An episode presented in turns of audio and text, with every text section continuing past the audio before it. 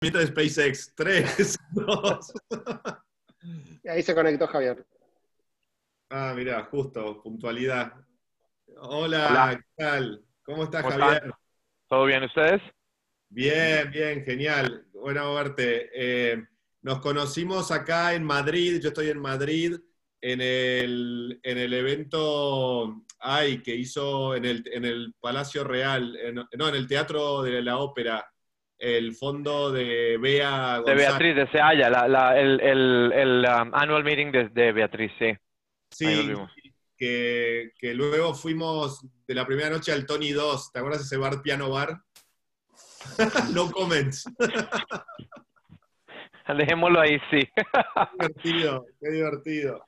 con, este, con este muchacho de, de Globo, tu compatriota. Perucci, que también está acá en. Madrid, que se fue de Globo y está en JP Morgan ahora. Ah, no sabía. Bueno, sí, sí, sí, claro. Sí, Él es, él es accionista del Tony 2. sí, porque lo vende como nadie. El Tony 2 para, eh, bueno, primero, el Tony 2 para los demás que no lo conocen es un piano bar con un piano de cola, pero piano de cola como de, no sé, tres metros y pico. Entonces toda la gente se pone alrededor del piano y, y es como karaoke, o sea, le pedís una al pianista y, y cantamos Volver, y cantamos nada, de todo, Serrat, eh, Sabina, lo que venga, y es muy, muy divertido, y- pero muy castizo, como dicen acá, muy de Madrid profundo, ¿no? Cero fashion, el bar lleva, no sé, 30 años. Así que bueno, pero para dar la bienvenida, Javier, conoces a, a algunos de los que estamos acá. Eh, bueno, Gabriel Gruber, gracias Gaby por montar todo, todo esto. Eh, y no sé si se conocen eh, con Fede, sí, o con quién. Ah, eh, con, Con un par de ellos. con un par. Eh, bueno, perfecto. Pues acá un poco la dinámica, estamos a punto de empezar, es que cada uno se presente y, y a partir de ahí ya hacemos como de disparador de distintas preguntas a cada uno y también generales y que sea muy informal y con mucho diálogo y que por supuesto cuando nos venga cada uno algo en mente para contribuir, que lo diga abiertamente, que no es que yo modero tipo moderador eh, por minuto, sino que cada uno, cuando, cuanto más ameno e informal sea, siempre la gente lo agradece más. Así que Gaby, ¿largamos en este minuto? Largamos. ¿Largamos? Bueno. Eh, bienvenidos al, a Red Innova, episodio 5, desde que eh, relanzamos hace solo unas semanas en, en modo online. Ya pasaron por aquí eh, amigos como Santi Siri, Pia Mancini, eh, Ale Oxenford, eh, Rafael Steinhauser, presidente de Qualcomm en Latinoamérica.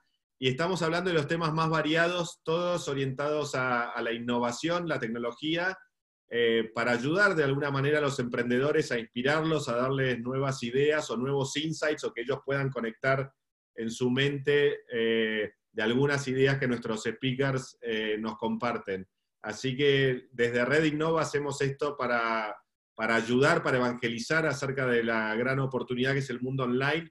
Lo venimos haciendo hace 11 años y este es el primero que, eh, por razones COVID, obviamente, estamos yendo 100% online y agradecemos a todos los que nos siguen, que es increíble cómo vamos sumando cada vez eh, más y más eh, participantes y miembros a la comunidad. Cada vez nos llegan mails, eh, más y más mails de, de ideas de sugerencias de paneles, de, de nuevos speakers.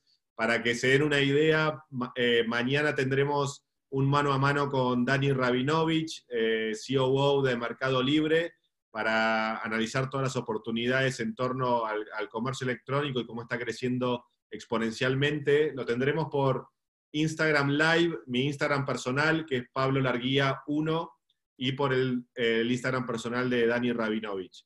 Y el jueves eh, sucedió algo muy curioso, que es que eh, mi amigo Facundo Garretón, eh, que fue fundador de Invertir Online, una fintech, y luego fue diputado de la Nación en Argentina, ahora su nuevo venture es eh, en el mundo del cannabis, está desde Uruguay eh, eh, plantando, cosechando y produciendo en esta nueva industria que él ve clarísima que es una de las industrias del futuro. y me sugirió armar un panel junto a Vivian de Doctor Cannabis en Brasil y Camilo Villalba, también con empresas relacionadas en, toda la cadena de valor de la industria, eh, Camilo desde Colombia. Así que el jueves vamos a tener un panel eh, bien interesante acerca de, para que emprendedores, inversores puedan saber más acerca de los desafíos que tiene esta industria. Así que bueno, eh, bienvenidos a todos y bienvenidos a, nuestros queridos speakers. Eh, si les parece bien, vamos a presentarnos cada uno en un minuto, pero no solo lo que hacen ahora, sino un poco su trayectoria, porque siempre es inspirador para todos los que nos escuchan. Y también me gustaría que al final definan en una palabra la emoción, qué emoción sienten en este momento eh, de tantos cambios y tanta incertidumbre, o cómo se sienten hoy. Así que, eh, eh, Victoria, Vicky, si te parece bien, comenzamos contigo. Hola a todos, eh, mi nombre es Victoria Alonso Pérez, soy fundadora de ChipSafer, que es una plataforma que permite monitorear el ganado de forma remota y autónoma, o sea que sabemos en todo momento en dónde pueden estar los, animales. Ah, pero en realidad yo siempre soy ingeniera en, en electrónica, y siempre lo que más me apasionó fue el espacio, así que he trabajado bastante en, en, ese, en esa área. Eh, trabajé con Airbus, también estuve con la Federación Internacional de, Astronáutica, también con el Space Generation Advisory Council, que es una organización en, eh, en, apoyo al Programa Espacial de las Naciones Unidas. Y bueno, y ahora también estoy eh, como joven líder para los Objetivos de Desarrollo Sostenible porque de las Naciones Unidas, ya que soy em, emprendedora social. Em, y bueno, también estoy muy, muy apasionada con todo lo que tiene que ver con el cambio climático y, cómo poder eh, buscar soluciones, eh, bueno, lo que está pasando con el cambio climático y, todo el medio ambiente y, y, la preservación de la biodiversidad.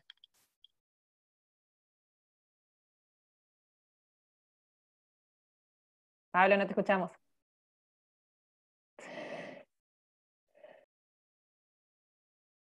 una palabra que, define emocionalmente cómo te sentís hoy. Ah, eh, bueno, eh, incertidumbre creo que es lo que tiene todo el mundo, ¿no? O sea, de, bueno, yo soy una persona, como, como todos los emprendedores que estamos acá en, este panel, creo que soy una persona acostumbrada a viajar muchísimo eh, por mi trabajo y bueno, creo que esta es la primera vez en años en que, en que hace este, dos meses que estoy en el mismo lugar y bueno, y ver qué es lo que, lo que va a pasar con el mundo. Muy bien, perfecto. Eh, gracias, Vicky. Pato. Bien, gracias por el pie. Buenas noches a todas y todos. Eh, a ver, de mi lado, ingeniero de informática de la Universidad de Buenos Aires. Eh, trabajo en tecnología, en ingeniería, liderando equipos hace ya 19 años. En estos momentos me encuentro trabajando en Nubank como vicepresidente de ingeniería para todas las áreas de Consumer Verticals, que son los productos de Nubank, la tarjeta de crédito, saving accounts, lending, eh, y demás eh, liderando equipos en Brasil, México y futuros mercados que estamos lanzando. Previamente a eso trabajé en OLX, liderando todos los mercados emergentes, eh, con una de las personas también que está en el panel. Y previo a eso estuve trabajando en varios startups en la región, pasando por Jump en AdTech y previamente en Open English en lo que es e-learning. En cuanto a el sentimiento, la sensación, las emociones actuales, no sé, creo que es una combinación. No sé si se puede definir con uno, pero creo que por un lado tristeza eh, por lo que está ocurriendo, de cómo está cambiando todo y que poca gente se lo vio venir. Eh, y segundo, creo que también es motivación respecto de cómo está evolucionando todo, ¿no? Sí. no es fácil de, combinar. Así es, así es. Eh, Javier, ¿nos cuentas tú un poco? Seguro. ¿Me escuchas bien? Sí. Uh, Javier Villamizar, yo soy un operating partner en el, uh, en el Vision Fund de SoftBank. Uh, llevo acá un par de años. Eh, el, el, el, trabajo que yo tengo no está en la parte de inversión, está más que todo en la parte de soporte operativo a las compañías del portafolio. Tenemos un grupo de más de 40 personas a nivel mundial que lo que hacen es eh, ayudar a las compañías en las cuales hemos invertido, que en el día de hoy son más de 85 ya en el portafolio, ayudarles con cuestiones operativas de crecimiento, de escalar, de, de, retos que tienen. Se podrán imaginar que en los últimos 9, 10 semanas la cantidad de trabajo se ha triplicado porque estas compañías han encontrado todo tipo de retos por la izquierda, por la derecha, por arriba, por abajo, en términos de que el negocio creció, se disparó, otros negocios se fueron completamente a pique, otros los pusimos en modo de hibernación, entonces ha sido un, trabajo muy interesante. Eh, antes de eso fui emprendedor en varias cosas, trabajé en fintech, trabajé en operaciones, de logística, business development, eh, y, y, pues diría que la palabra que, que me gusta utilizar en estos días como para contraponer un poco el, el, la incertidumbre, que es la que creo que suena 200 veces al día en todas las conversaciones, es, es inquietud. Si uno mira en el diccionario, inquietud e incertidumbre en teoría son sinónimas, pero inquietud para mí es como más activa, ¿no? Es como, incertidumbre es como que me siento a ver qué va a pasar, inquietud es más como que me tiene preocupado qué va a pasar y estoy viendo qué voy a hacer con lo que va a pasar. Qué bueno, qué bueno, qué buena reflexión. Eh, Fede. Bueno, yo llevo casi 15 años trabajando en operaciones en empresas de tecnología. Primero una empresa de servicios de software, después una empresa de productos de software y ahora estoy trabajando en una empresa de la industria aeroespacial, donde hacemos satélites em, de observación terrestre. Entonces yo diría que lo que une toda la carrera que llevo en, en tecnología es la pasión por crear cosas nuevas y por estar en la frontera de, de lo que está eh, cambiando en el mundo, ¿no? Entonces estaba pensando en estos comentarios que hicieron de qué siente cada uno. Yo siento un poco de ansiedad eh, porque siento como que el futuro se nos corre todas las semanas, ¿no? Como que no sabemos si vamos a salir de esto, si viene otra cosa. Y estamos todo el tiempo esperando como un poco de información de, bueno, cuándo esta es la nueva normalidad y podemos seguir adelante. Entonces me despierto casi todos los días con ansiedad y como muchos de ustedes trato de hacer algo de ejercicio, meditación, etcétera, para tratar de bajar eso. Eh, pero como decía antes Vicky, como emprendedor uno siempre quiere viajar y hacer cosas y ahora tenemos que, no sé, adaptarnos, ¿no? Entonces, me pasa un poco eso a mí. Así es. ¿Y, cómo fue que, conociste acerca de Satellogic? Ah, bueno, como te contaba antes, eh, yo llegué a Satellogic en el año 2017, pero conozco Satellogic desde el 2013 que lo, vi al CEO y fundador Emiliano en, dando un keynote en Red Innova en Buenos Aires, eh, cerrando el día de, todas las actividades que hicieron. Eh, y me impactó bastante, entonces me acerqué a él y a partir de ahí eh, empecé a seguir lo que hacía la empresa y, un poco la trayectoria de él. Y bueno, con los años nos fuimos cruzando hasta que un día se dio la, la oportunidad de trabajar ahí. Me sumé, yo llevo tres años, un poco más. Y bueno, ahora como CEO estoy eh, liderando varias áreas, pero con el mismo entusiasmo de, del primer día que, que, arranqué ahí, ¿no? Como, despertarse y decir, estoy viviendo un sueño, ¿no? Debe ser fascinante, debe ser fascinante. Y antes nos comentabas que justo previo a, a, que comience la pandemia, habías coincidido en una conferencia con Elon Musk, casualmente. Sí, hay una conferencia anual eh, de, la industria satelital que se hace en Washington. Eh, entonces fue la semana del 9 de marzo. Eh, y él daba el keynote. Entonces nosotros, bueno, ahí nos encontramos con proveedores, clientes, con todo. Y, ¿Es la conferencia del sector o hay, hay varias? No, hay varias, hay varias. Está SmallSats también, que es otra, que es más orientada al tipo de satélite que hacemos nosotros. Pero ahí tenés desde militares y defensa hasta organizaciones que, están pensando más en impacto, como contaba antes Vicky, en lo que es agricultura de precisión, es bastante amplia. Y en la industria aeroespacial hoy en día, eh, Elon Musk y SpaceX eh, tienen ahí un protagonismo importante. Que el mismo que ustedes ven, el mundo de la tecnología también lo tiene esta industria porque han revolucionado el mundo de los, de los lanzamientos, ¿no? bajando mucho el costo y, están lanzando cada vez más seguido. Entonces, eh, estuvo bueno escucharlo, que es lo próximo que se viene dentro de la empresa, y también eh, verlo opinar de varias cosas, ¿no? Es un personaje bastante polémico. Sí, sí, sí, sí, me imagino. Eh, la verdad que, todos, todos los, los speakers que nos acompañan hoy hacen cosas tan fascinantes que me parece que amerita como ir un poco más en profundidad, eh, empezando por Victoria, eh, cómo nació la idea de Chip Safer y cuáles son los milestones que se lograron y hacia dónde están yendo. La forma en, que empezó fue a través de una competencia para jóvenes innovadores.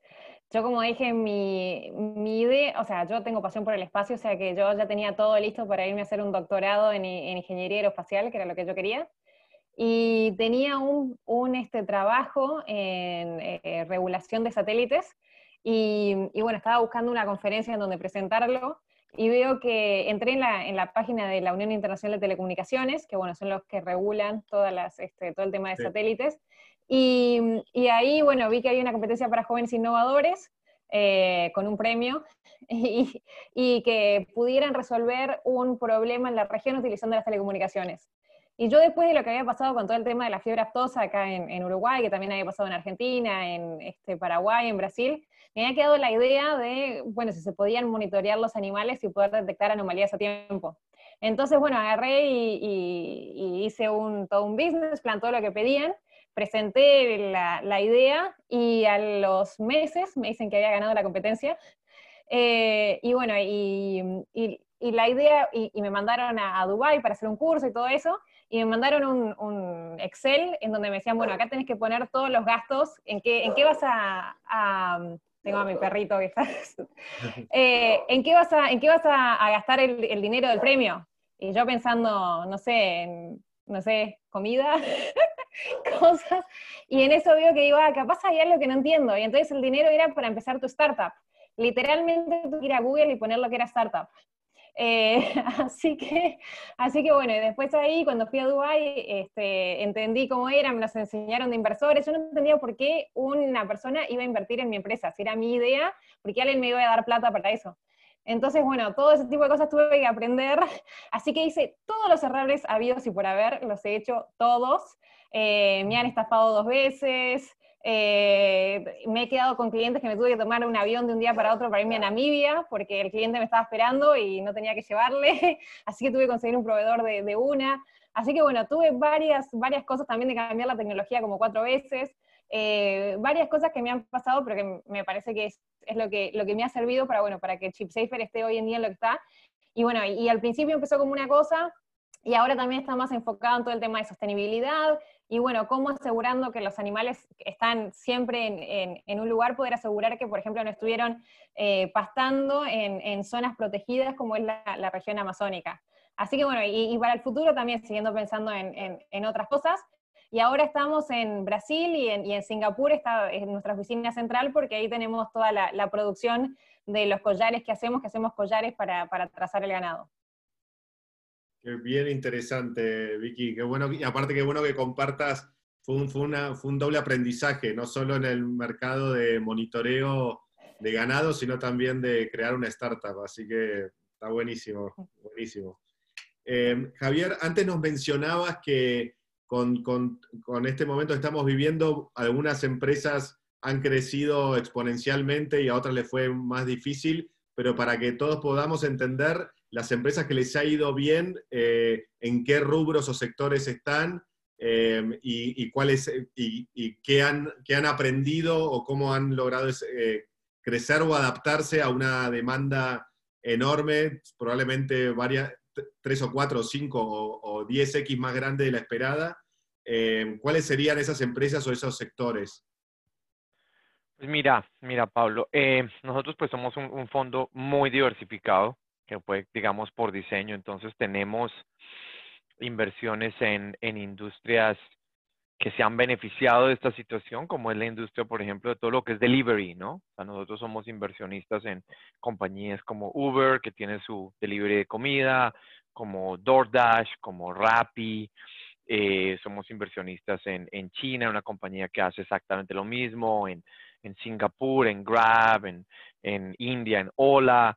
Entonces son compañías que han sentido pues el, la fuerza de, de lo que es eh, la gente quedándose en casa y tratando de buscar qué comer, ¿no? Eh, entonces todo lo que es food delivery, todo lo que es eh, mercados y grocery delivery ha sido, ha sido fantástico. Digamos que el, el problema más complicado para estas compañías ha sido eh, escalar y crecer esas operaciones y para poder responder a, a, esa necesidad del mercado y a, esa, y a ese exceso de demanda en un muy corto tiempo con la variable adicional de que se han colocado unos protocolos de bioseguridad encima de, digamos, de la operación tradicional, que pues le suben el costo y le suben la complejidad al, negocio, ¿no? Entonces, eh, me, me, dio risa hoy, hoy Gabriel estaba publicando en, en su Twitter un, un, un, delivery que le llegó de una compañía con una bolsa de la competidora, ¿no?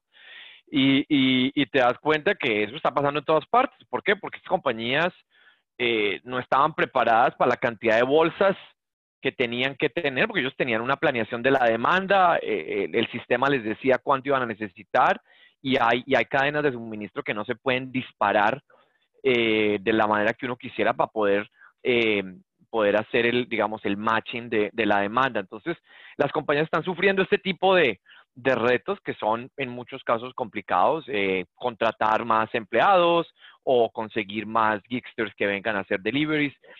Eh, luego tienes otro pedazo, por ejemplo, el portafolio que tenemos que está metido en todo lo que es viajes, en todo lo que es hospitality, en todo lo que son hoteles, eh, destinos. Este negocio, de una manera u otra, hubo un, un, momento en el cual, país por país, se fue casi que apagando. O sea, una noche eh, se cerraron los vuelos, entonces pues no vendes más tickets para las atracciones, no vendes más tours, no vendes más noches de hotel. Entonces, esos negocios tuvieron que sufrir una contracción muy fuerte, eh, un trabajo muy fuerte con ellos de, de manejar eh, la quema de, cash, el cash burn, tratar de, de, ajustarse a lo que estaba pasando, a la realidad, tratar de reducir el, el gasto al mínimo. ¿Para qué? Para poder preservar el, el cash y para poder tener cash en tres meses, en seis meses, en nueve meses, cuando esto se reactive y, pues puedas volver otra vez a, a, a ese modo de crecimiento. Tenemos empresas, por ejemplo, en el tema de telemedicina, tenemos empresas en el tema de educación remota, eh, que de nuevo se ha disparado completamente la demanda. Eh, digamos que hay unas que son más fáciles de escalar. Nuestra empresa, por ejemplo, de telemedicina en China utiliza inteligencia artificial para diagnosticar gente, ¿no? Entonces, eh, la gran ventaja de usar bots de inteligencia artificial es que mientras tengas suficiente eh, potencia de computación asequible y la puedas escalar, pues al final puedes correr tantos bots como quieras. Eh, cuando estás haciendo, por ejemplo, temas de educación con máquinas detrás, también lo puedes escalar. Cuando necesitas tutores, cuando necesitas seres humanos al otro lado, vas a estar en el mismo tema de las compañías de, de delivery, de, comida y de cosas así. Tenemos compañías en, en, en, en, biotech, compañías que venían haciendo investigaciones de secuenciamiento de DNA y un día decidieron, ¿sabes qué? Yo estoy haciendo secuenciamiento de DNA para entender el cáncer pero pues no me cuesta nada utilizar el mismo equipo, los mismos secuenciadores de Illumina, las mismas máquinas de PCR para hacer un poco de research en COVID. Y resulta que ahí se pueden eh, generar unos negocios adicionales. Entonces también hay un poquito de, no solamente de mucho éxito, no solamente de apagar la compañía, sino a veces la habilidad de los founders de encontrar un, un poquito como un pivot del modelo de negocio, reutilizando los activos que tienes y aprovechando la situación.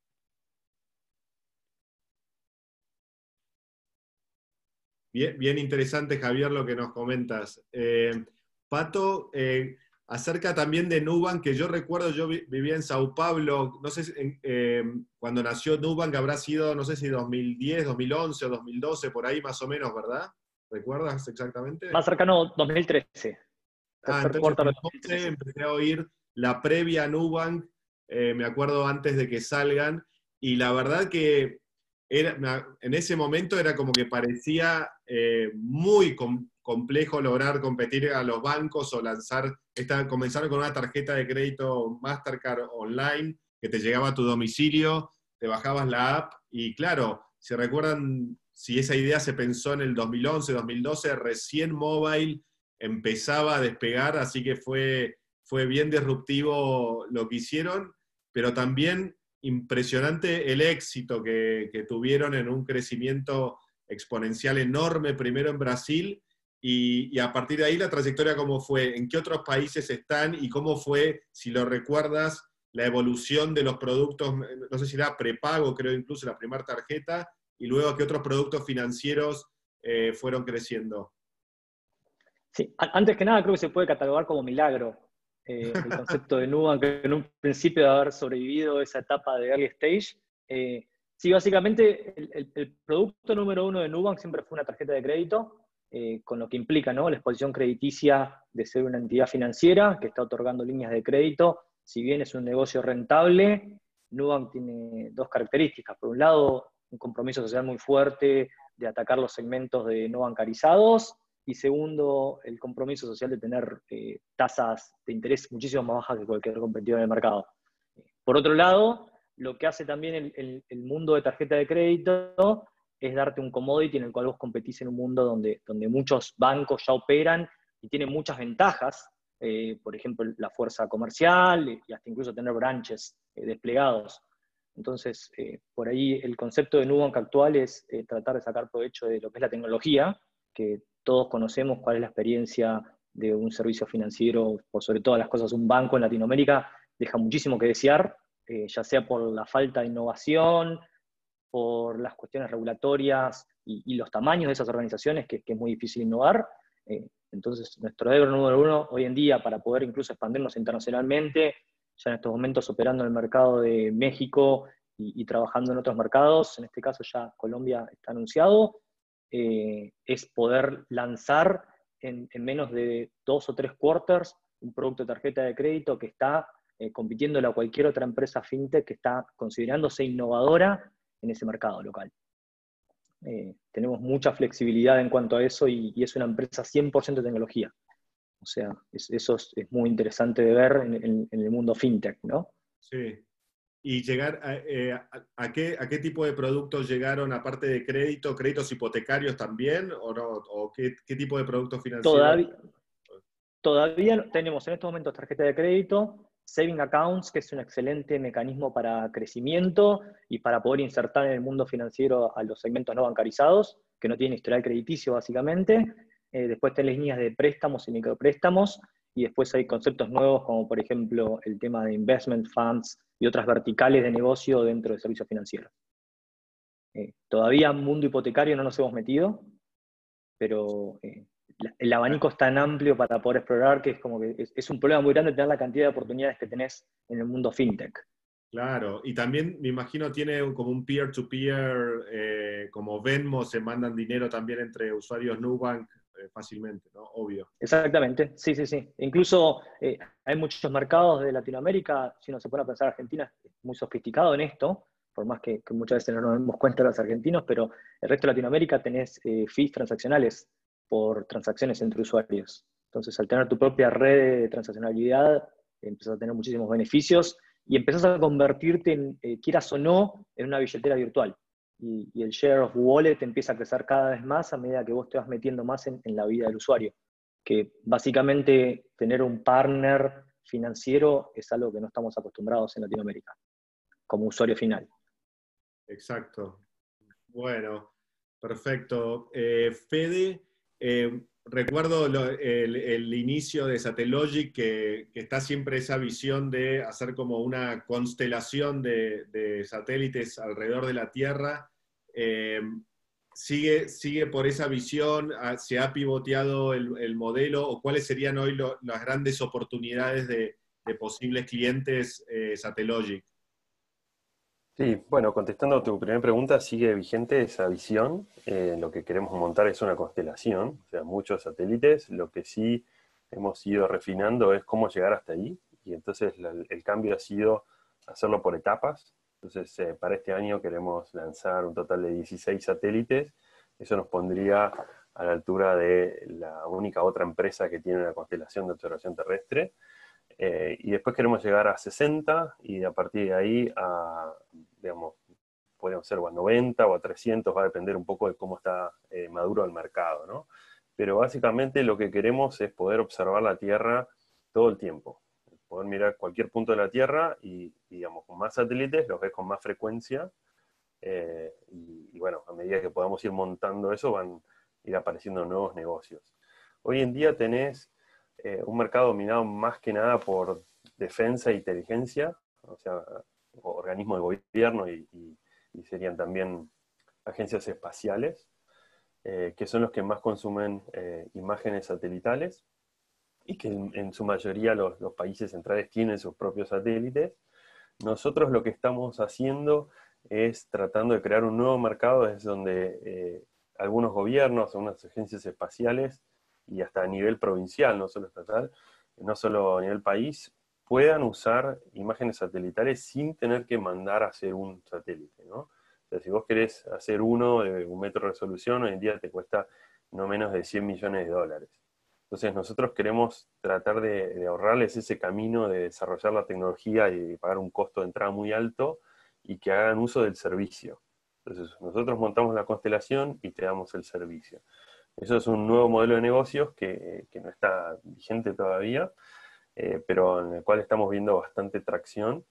El primer eh, caso de éxito que tenemos es una provincia de China, eh, que aunque, bueno, aunque te parezca paradójico con lo grande que es China, la mayoría de los satélites que hay dando vueltas son del, gobierno y están enfocados en ciertas misiones, entonces hay una demanda comercial enorme, insatisfecha, y que bueno, nosotros hicimos el primer proyecto así de gran escala que es eh, remapear, o sea, sacar una, foto completa de una provincia una vez por mes, eh, para que puedan ver cómo va evolucionando toda la, agricultura de esa provincia, que produce creo que algo así como un quinto de la producción de China, ¿no?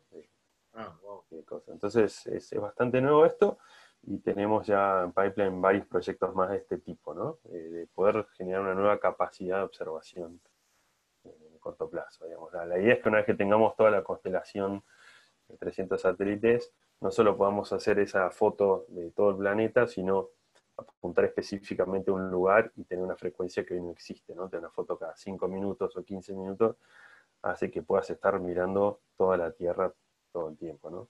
Me parece una, tecnología, pero es así. de hecho, la constelación se llama el Aleph, ¿no? Y creo que Emiliano lo eligió por, tal vez por el cuento de Borges, se puede ver todo, ¿no?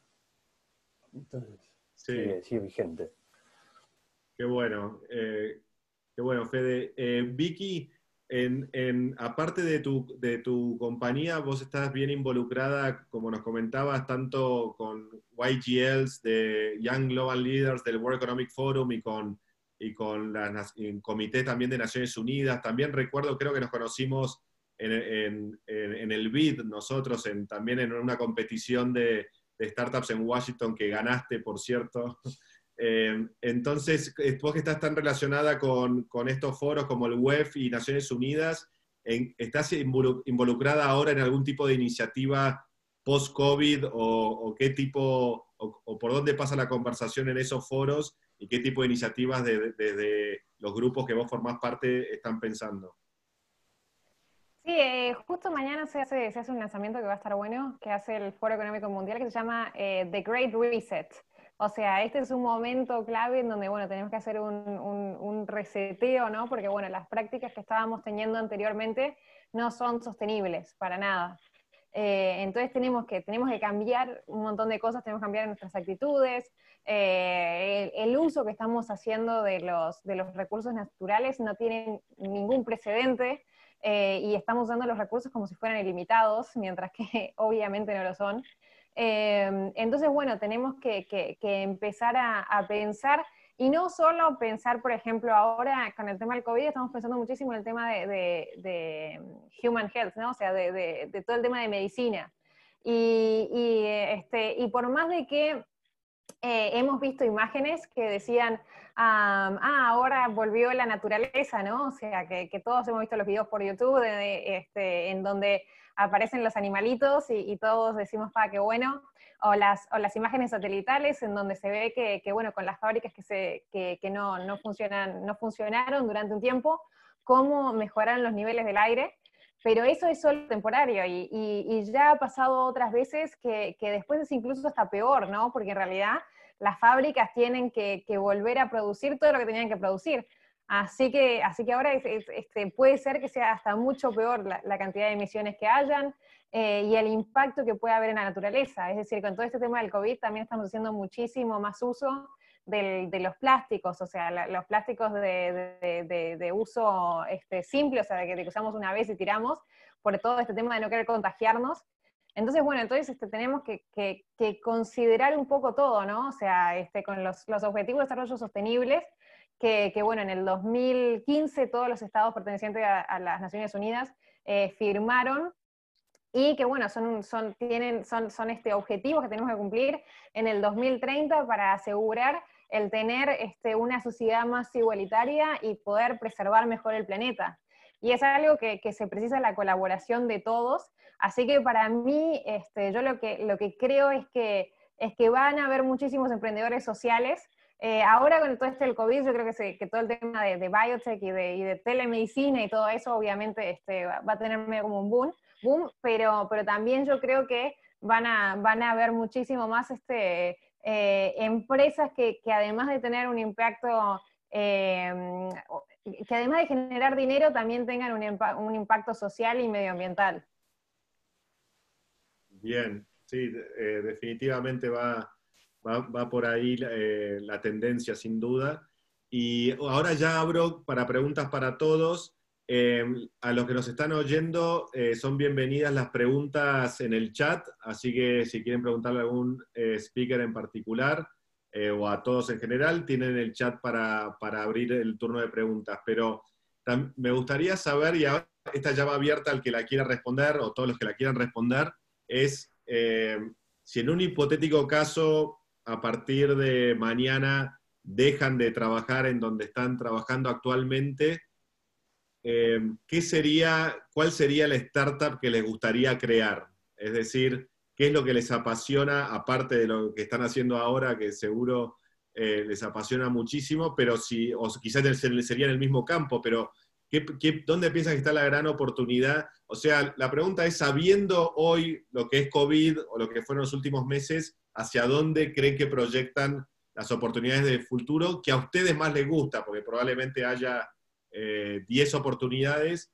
pero ¿cuál es la que ustedes eh, verían con mejores ojos? Mira, yo me animo a dar una respuesta a eso. Em, yo creo que sería trabajando en Satellogic. Creo que esta situación lo que hace es reafirmar lo que ya pensaba. Yo hace unos cinco años, digamos, todos los que estamos en tecnología venimos escuchando, bueno, qué va a pasar en el futuro, y como que el mayor riesgo era una pandemia, no era una guerra nuclear, ¿no? Eso lo, lo vieron todos ahora en el video de Bill Gates. Y si lees eh, un poco de, digamos, las perspectivas del mundo, eh, alguna de estas cosas como que se veía venir, lo que recién dijo Vicky, el cambio climático. Y un poco la, misión de Satellogic siempre ha sido que podamos tomar decisiones a escala mundial, ¿no? A una escala global que puedas mirar y decir, che, ¿qué impacto está teniendo el hombre en la producción, en la distribución, etcétera? Entonces, eh, nos ha pasado en los últimos meses que recibimos mucho más consultas que antes, por esto que decía Vicky, que no se puede viajar, entonces no se puede ver qué hay del otro lado, y con satélite sí puedes hacerlo. Entonces hay, una necesidad de poder tomar decisiones a escala mundial más que antes.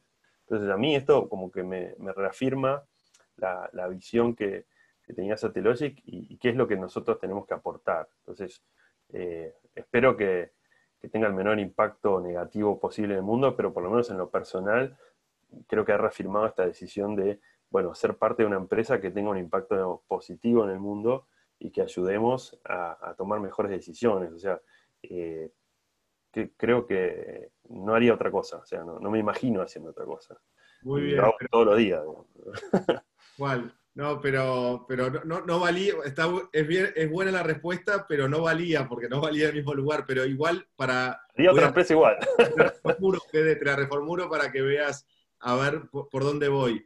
En realidad era, era para ver oportunidades para eh, generar insights o, o, inspirar a los que nos están escuchando de hacia dónde va para vos el futuro. Entonces, sin duda, Satellogic como empresa, pero entonces yendo a un campo más amplio, a ver si hago como un brainstorming con vos. Un campo más amplio sería, eh, por supuesto, el mundo de los nanosatélites, pero entonces la, pregunta para un emprendedor que nos está escuchando, ¿cuáles son los layers, las distintas capas que hay desde generar los satélites hasta las oportunidades que se van para uso, por, por supuesto, para, para el agro, para temas de clima, eh, eh, para la naturaleza, también para fábricas, eh, también para hasta petroleras, por supuesto, o sea, cualquiera necesita una, una, imagen nítida y hasta, por supuesto, hasta parcelas de tierra para comprar o vender, etc. Entonces, la pregunta te la reformulo a vos en particular, que es, ¿qué layers hay? Entonces, un emprendedor puede agarrar y decir, ah, bueno, si, si de acá a unos años Satellogic va a tener esto, yo puedo ir trabajando en paralelo en generar con, esa, con esos datos, ofrecerle a la industria de la alimentación algo puntual de esta manera? O sea, ¿cuál sería eso, eso para abrir los ojos a los demás? eso es exactamente donde creo que también eh, hay un efecto ¿no? de, crear un nuevo mercado que aparecen todas estas nuevas oportunidades. Cuando existe una plataforma nueva, y eso me, me este, empiezo a hablar de la constelación, donde vos capturás una cantidad de datos que antes no había, podés empezar a usar esos datos y generar valor agregado. Entonces, un poco como hace Vicky, digamos, agarrás una fuente de datos, con, ella lo hace con la tecnología LoRa, eh, empieza a ver IoT en, satélites y podés hacer, recibir datos de, bueno, dónde están los barcos que hoy en día apagan las señales para que no los detecten. Eh, puedes empezar a cruzar datos de imágenes satelitales con las señales de los barcos y puedes empezar a, no sé, tradear seguros. Hay un montón de cosas que, que mirás en cada vertical de una nueva fuente de datos. Eso es lo que va a dar Satellogic y va a haber otras constelaciones más, ¿no? Hay unas que hacen, por ejemplo, detección de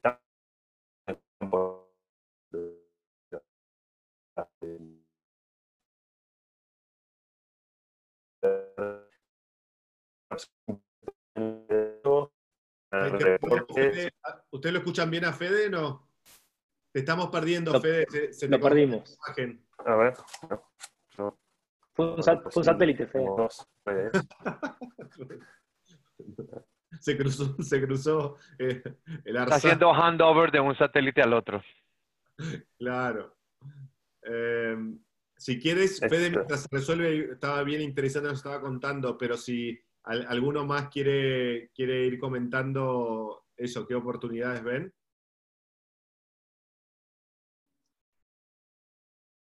Bien, yo, yo, yo por mi lado, a ver, eh, base, a lo que estoy viendo del cambio de comportamiento, eh, hay por ahí dos frentes, ¿no? El frente emprendedor. Eh, para, Fede, ¿querés seguir? Así, no. No, no, no había dicho todo, simplemente me cambié de red porque a veces pasa. Venías hilando ejemplos muy buenos, eh, así que... bueno, disculpas, pero bueno, esto de trabajar de casa es complicado. No, no, lo que decía es que hay un montón de, cosas que vos puedes cruzar fuentes de datos. Entonces hay una nueva fuente de datos que es a nivel satelital. Hoy en día hay algunas imágenes que vos puedes usar gratis y ya hay equipos como Auravant, por ejemplo, en Argentina, que están ayudando a gente en el campo. Hay otros que están, eh, digamos, en la industria de seguros tratando de mirar qué pasa con los barcos. En gas y petróleo podés, eh, desde una imagen, mirar cuánto petróleo hay eh, un lugar, digamos, donde no podés acceder con tu auto, caminando, lo que fuera, y podés empezar a predecir qué cantidad de oferta de petróleo hay en el mundo. Hay un montón de cosas que le sirven, por ejemplo, a la industria financiera para tomar decisiones, eh, desde cuánta agua hay en una represa, y con un algoritmo de Machine Learning digo que lo podés hacer, digamos, no, son cosas imposibles. Entonces, poder minar todos estos datos satelitales me parece que es un mercado gigantesco. No sé si Satellogic va a poder eh, capturar gran parte de eso, pero seguramente otros emprendedores van a agarrar los nichos a partir de la nueva base de datos que, vamos a proveer, ¿no? Entonces, ahí lo que quieras. Sí. Bueno, buenísimo, buenísimo. Eh, Pato. Bien, como decía, eh, desde mi punto de vista hay, dos, oportunidades interesantes. Una por ahí es más el, la parte social, sustentable, de, cómo el, comportamiento nuestro cambió automáticamente y cómo de repente empezamos a, depender mucho menos de lo que nos rodeaba, de ser más autónomos, con lo cual creo que hay una oportunidad muy grande respecto a lo que es health, respecto de, cómo la gente automáticamente empezó a, darse cuenta que las cosas simples y básicas eh, eran importantes respecto a entrenar, respecto a comer sano, respecto a cuidarse, respecto de bajar el consumo. Yo, yo, escalo y soy bastante fanático de, todo lo que es el, brand de Patagonia y lo que implica, ¿sí? el, concepto social que tiene y cambio de mentalidad. con lo cual creo que, todo lo que es la sustentabilidad, empresas B, puede ya ser muy interesante. Y por ahí ya más el costado eh, financiero en busca de revenues y profits. Eh, después de cada gran crisis hay una gran oportunidad en cuanto a, cómo los small, medium businesses tienen que salir adelante. Y, y desde ese punto de vista, el mundo nos enseñó que todos los intermediarios tienden a desaparecer por ineficiencia y por fees. Pasó en lo que es commuting, transportation, eh, pasó en lo que es e-commerce y en servicios financieros todavía no está pasando, pero conceptos de microloans y peer-to-peer, eh, lending money, creo que, es, que va a ser un mundo que, va a ir explotando, que lo está explotando Robinhood hoy en día y que potencialmente sigue explotando cada vez más. Y va a haber un incentivo más grande de, tratar de optimizar y agregar eficiencia a esto. Y una necesidad, claramente. Robinhood, para los que no saben, que es contar que es esta app en Estados solo en Estados Unidos está. Eh, Sí, creo que el único mercado que permitiría una desregulación tan, tan fuerte de manejo de capitales es el mercado de Estados Unidos o para ahí Asia, eh, que es básicamente conceptos de, funding, crowdfunding para, para préstamos. Es, bastante interesante. Sí, sí, sí, sí. Eh, perfecto. Eh, ¿Alguno más? Oportunidades, tendencias que, ven Javier o Vicky.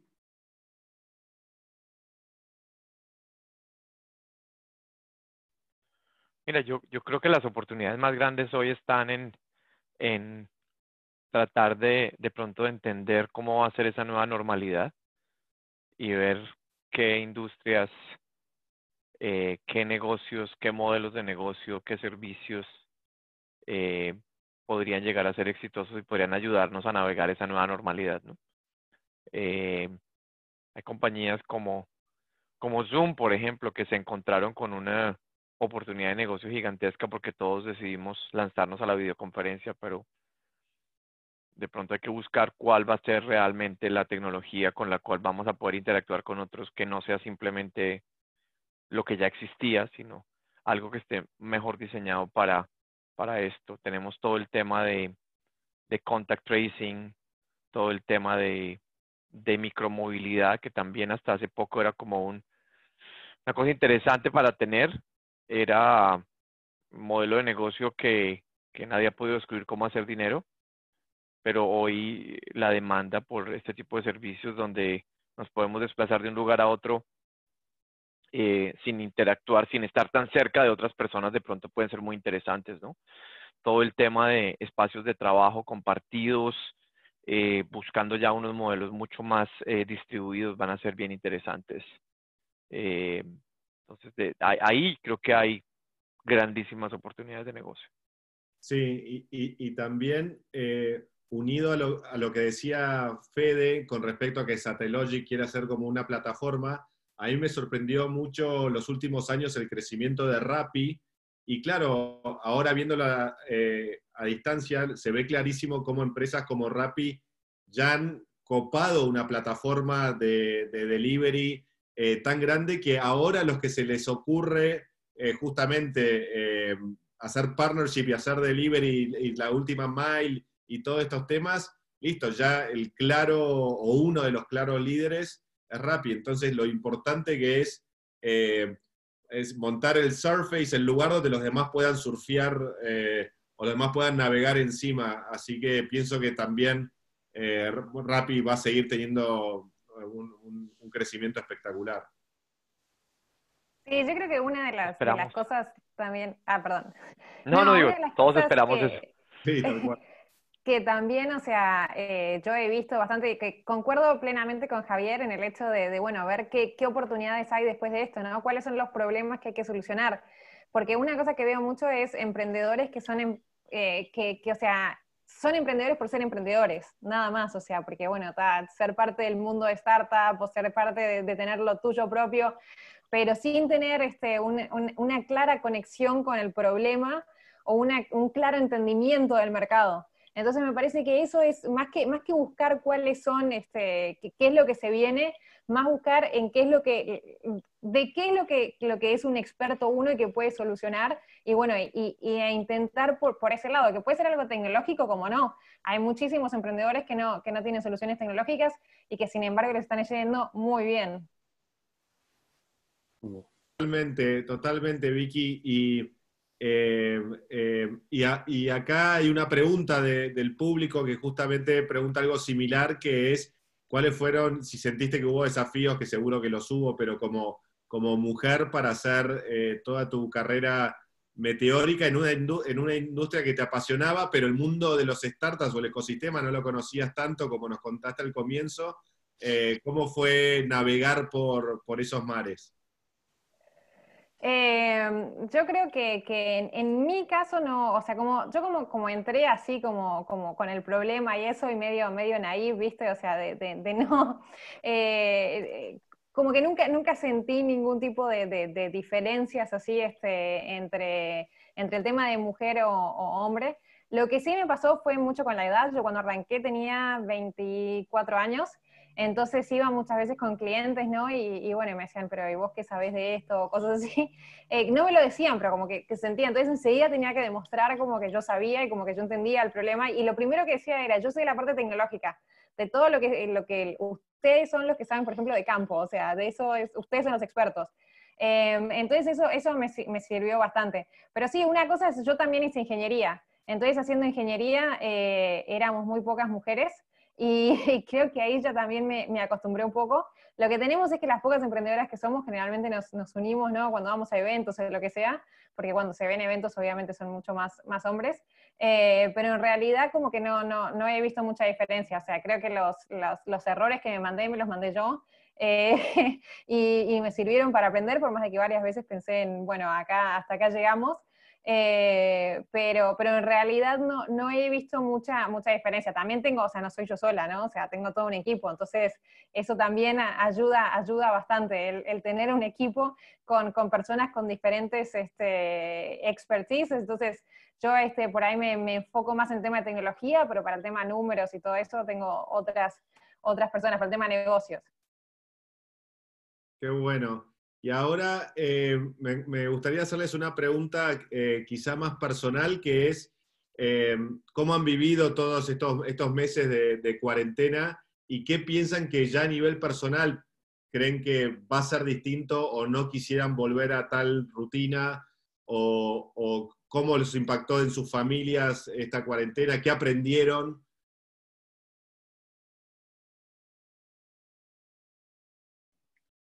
A ver, si quieren, yo, yo cuento una nota personal. Eh, toda mi vida vivía a 50 kilómetros de la oficina.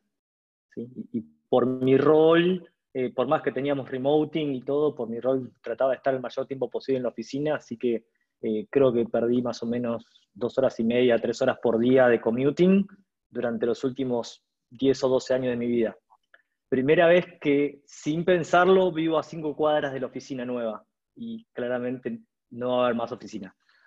Eh, creo que eso es, uno de los principales aprendizajes de hoy en día, de cuando una entidad financiera no nos imaginábamos siendo una empresa 100% global y distribuida, y creo que fue la transformación digital más grande de las corporaciones que durante años estuvieron invirtiendo plata en esto, se vieron forzados a moverse a un mundo que, le tenía miedo, y que si bien puede que no sea eficiente, no sea óptimo, eh, tampoco es tan malo.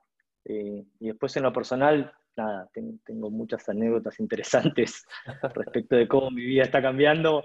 Eh, no sé si son ideales para contarlas en este foro, pero, pero sí. Creo que sí. Muchos, muchos desafíos. Mira, a mí me gustaría comentar algo sobre la oficina también. Estamos con planes de expansión y ahora repensamos todo en el sentido de que, bueno, ¿cuál era la justificación de tener oficina? ¿no? Y es juntarse. Entonces hay muchas de esas reuniones que podés hacer por Zoom, como decía Javier, o podés hacerlos de otra manera, y, cuando todo el mundo lo ve así es mucho más fácil. La empresa anterior que yo llegué a fundar con, dos amigos, empezó con uno en Seattle y otro en Buenos Aires, bueno, dos en Buenos Aires, y empezó remota la empresa. Y era raro para mucha gente que le decíamos, no, puedes trabajar remoto, porque así empezamos y seguimos. Y cuando yo me fui teníamos gente en 26 países eh, y era bastante normal hacer la empresa remoto. Entonces, por lo menos para esa empresa y para mí, esto ya venía hace mucho tiempo de cómo trabajar remoto. A nivel personal, lo que cambió obviamente es convivir con el trabajo con familia eh, mucho más cercano que antes. Y, a nivel personal, te diría que aprendí cómo hacer un mix durante el día, desde, no sé, algunas calls a las 6 de la mañana con gente de China, después un poco de familia, después un poco de trabajo, después otro poco, y por ahí a la noche con gente eh, que empieza en Australia. Entonces no fue esto de los bloques que teníamos, no sé, familia, trabajo, familia, sino una mezcla, ¿no? Entonces me parece que eso es algo que yo quisiera tratar de, seguir hacia adelante, ¿no? No sé cómo es la nueva normalidad, pero esta experiencia fue única en ese sentido. Muy bien. Eh, es, voluntario, si uno quiere también comentar, si no, pasamos a la siguiente. Eh, Ahí te contesto, Pablo, algo, algo similar también a lo que otros han dicho, ¿no? Eh, Pato decía sobre su commute. Eh, en mi caso, era un tema de la parte, la parte de viajes. Yo creo que por los últimos 15 años fácilmente estuve 200 días al año, cada año fuera de casa. Entonces, haber pasado los últimos eh, 97 días y 14 horas metido en la casa, sin tocar un aeropuerto, sin caminar un, un, un, un, un pasillo de, de, de, un avión, eso, eso, eso es interesante, te hace pensar un poquito en perspectiva las cosas, te devuelve un montón de tiempo, eh, que, que, no es que no sepas qué hacer con él, pero de alguna manera te, te abre unos espacios en el, en el día que son interesantes para, para recuperar ciertas cosas que de pronto antes pues no te quedaban, ¿no? Eh, era muy fácil sacrificar una, una noche por tomar un vuelo, estos Red Eye a otro lugar del mundo y digamos que la dabas como por, por hecho, pero hoy, hoy que tienes recuperadas esas, horas adicionales, ya sea para leer un libro, para hacer ejercicio, para ver una película, para pasar tiempo con la familia, pues son, es una ganancia adicional, ¿no? Entonces, yo creo que es, eh, nos ha enseñado también esta situación a, a, a recuperar estos momentos y en mi caso, a poner un poquito de disciplina también, porque desafortunadamente el hecho de que todo sea virtual eh, le hace pensar a la gente que tú tienes todo el tiempo disponible, ¿no? ahora hay como más tiempo para hacer más cosas, entonces terminas invitado a mil llamadas de Zoom, ya los ojos los tienes cuadrados de empezar a las 7 de la mañana en esto y, y llegas y dices, no, hay un momento en el cual tienes que parar y decir, el que sea remoto y no tenga que subirme a un avión no significa que que también tengo que hacerlo. Entonces, te, implica un poquito repensar la disciplina de, qué hacer con tu tiempo para que no llenes esos espacios que te ganaste, no los vayas a llenar ahora con cosas que sean intrascendentes. Qué, buen punto, Javier. Eh, sí, e, e, es así. A, veces nos pasa que, todos aparentemente estamos con más tiempo, pero nos llegan eh, miles de mensajes e invitaciones a webinars o cosas y, y está bueno un poco parar la pelota, como decimos, y también hacer habilidades nuevas.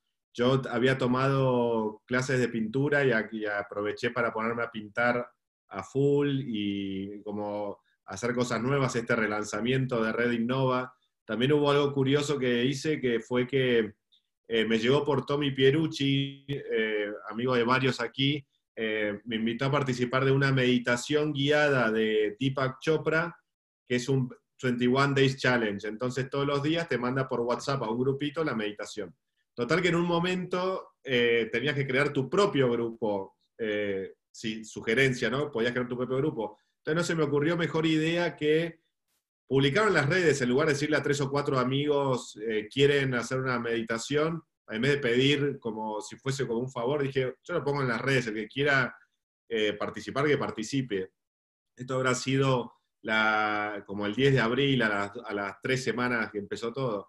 Bueno, literalmente se me registraron 140 personas, entonces tuve que crear cinco grupos de WhatsApp en paralelo y, y al final fue una experiencia bonita como guiar cinco grupos durante 21 días, durante todos los días, sí o sí a las 8 de la mañana tenés que enviarles la, meditación y, y, hay ciertos ejercicios que también hay interacción. Entonces fue como crear